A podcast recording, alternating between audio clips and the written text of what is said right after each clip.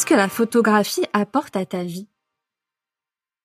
Beaucoup de plaisir, de, confiance en moi aussi, parce que quand tu dis ah, les portraits d'Amélie Marzouk, pendant longtemps, je réalisais pas que je faisais des belles photos. Euh, pendant longtemps, j'ai dit bon bah finalement mes photos ça va. Tu vois, c'est pas nul, ça va. Maintenant, je suis capable de dire que je fais des belles photos et que les gens viennent me voir pour ma signature. Donc, prendre conscience de la valeur de mes portraits, ça m'a aidé moi aussi à prendre conscience de. Alors, c'est pas parce que tu fais des beaux portraits que tu es bien dans ta peau, mmh. mais ça m'a aidé à prendre conscience que je valais quelque chose et du coup, ça, ça a influé sur mon personnel. Sur, euh, il y a eu des vases communicants entre ma vie pro et ma vie perso en fait. Puis de me dire, je fais quelque chose tous les jours qui a du sens, où j'aide les gens. Donc c'est un kiff de vibrer à chaque séance photo, mais c'est un kiff aussi de qu'est-ce que j'apporte au monde en fait. Mmh. En me disant même si je suis pas, je dis toujours je suis pas médecin, je suis pas euh, chirurgienne, mais je je sauve pas des vies, mais j'apporte une petite touche à l'humanité euh, avec chaque, chacun de mes portraits.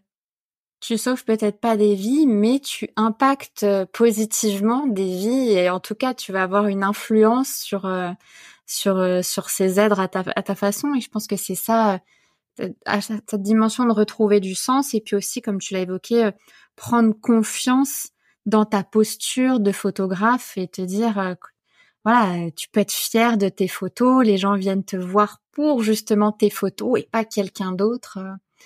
Et euh, est-ce que tu as une anecdote un peu à nous partager d'un shooting qui a été révélateur pour toi ou qui a été marquant justement euh? Alors j'en ai deux, je crois, si je peux donner deux exemples de deux femmes. Il y en a une, elle venait lancer son activité. Je sais plus ce que c'était exactement, mais c'était une très jolie femme, très élégante.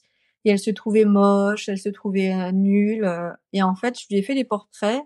Elle les a adorés. Elle m'a dit, mais je me voyais pas du tout comme ça.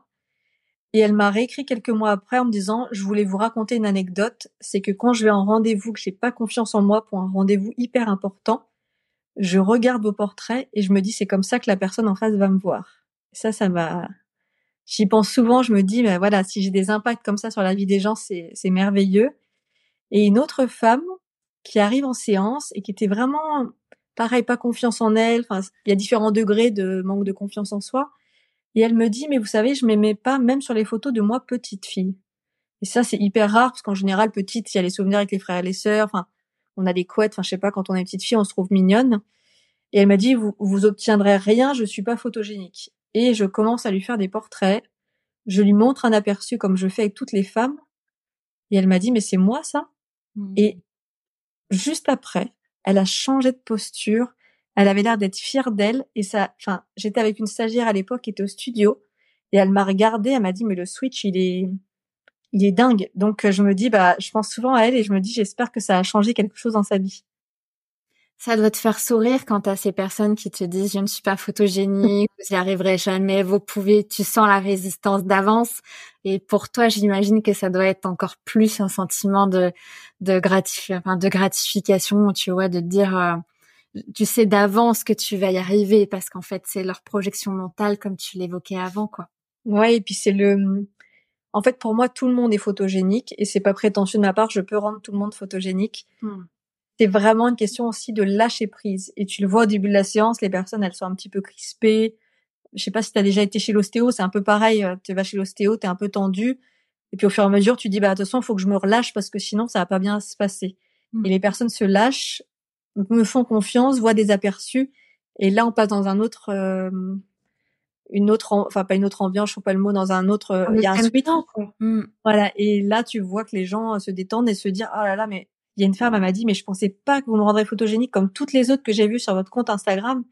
Je dis, bah oui, pourquoi vous pensiez pas? Elle me dit, parce qu'elles étaient toutes belles et tout. Je dis, mais vous aussi, vous êtes belle. Donc, euh, et pour la petite anecdote que je raconte souvent, un de mes premiers portraits, c'était un homme qui venait faire un book pour devenir mannequin. Et il arrive, il arrive chez moi à l'époque, j'avais pas de studio, euh, brun, aux yeux verts, musclé. Je me suis dit, ça va être hyper facile, même si je sais pas faire. Et j'ai commencé à le prendre en photo.